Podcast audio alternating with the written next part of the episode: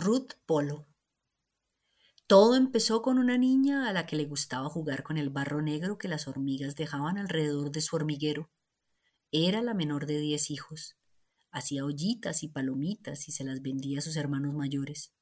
Cuando esta niña, Ruth Polo, cumplió ocho años, entró a trabajar con los Vargas, una familia de alfareros que había llegado de Garzón a Pitalito y que empezó a fabricar las tradicionales chivas. Los hermanos de Ruth ya trabajaban con los Vargas y cuando ella iba a llevarles el almuerzo y los veía usando la arcilla, quiso probar el llamativo material. Estudiaba a mediodía y por la tarde era aprendiz de alfarería, y así fue por cinco años, pues al cumplir los trece montó su propio taller en la casa de su madre y empezó a hacer sus orquídeas, frutas y flores. Le fue bien, sus maestros le encargaban piezas y con el tiempo pudo contratar a dos trabajadores y empezar a vender en las ferias artesanales de Pitalito, Medellín, Neiva y Bogotá. En su taller son imprescindibles la espátula de guadua y la cuchilla, con las que modela cada elemento miniatura de sus escenas de ranchos y nacimientos. Los recuerdos de su infancia en la finca de su familia en Solarte han sido la inspiración de sus cerámicas costumbristas. Ruth recuerda la casa de Bareque y Guadua, los techos de zinc, el molino, el pilón, el horno de leña sobre el que se calentaba el chocolate hasta regarse, las vasijas esmaltadas, las orquídeas y la sábila con una cinta morada que adornaba la pared. Recuerda también a las personas, a su madre que horneaba pan y rosquitas y se las ofrecía con un tinto a los visitantes, que se sentaban en el escaño, un mueble que había en toda casa de campo. Las personas y las cosas, todos sus recuerdos se ven reflejados en sus piezas. Por esto, vale la pena mirar de cerca los detalles de sus nacimientos inspirados en las regiones del país, el huilense, paisa, boyacense o costeño. En el huilense, por ejemplo, la Virgen María viste la blusa blanca con boleros y bordes dorados del sanjuanero. San José viste el traje típico blanco, con rabo de gallo rojo, sombrero y alpargatas.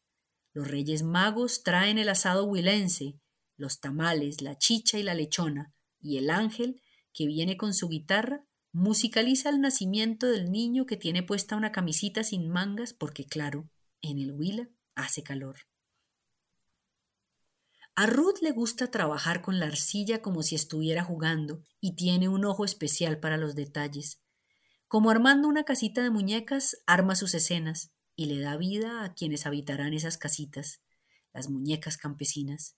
Les modela distintos peinados con un moño torcido o encima de la cabeza, con una o varias trenzas.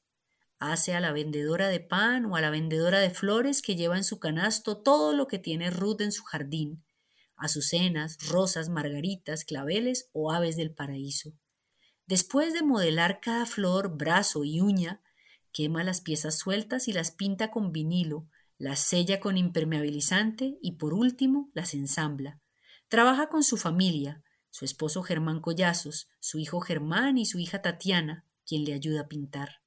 A su nieto de nueve años, Johan Camilo, también le gusta jugar con la arcilla y nada la llenaría más de orgullo que verlo seguir los pasos de la abuela.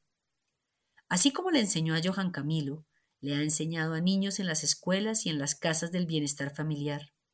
Ha tenido también la experiencia de dictar un curso para los indígenas yanaconas de Palestina, Huila. Les muestra su forma de trabajar y les transmite el espíritu juguetón con el que se sumerge en su oficio.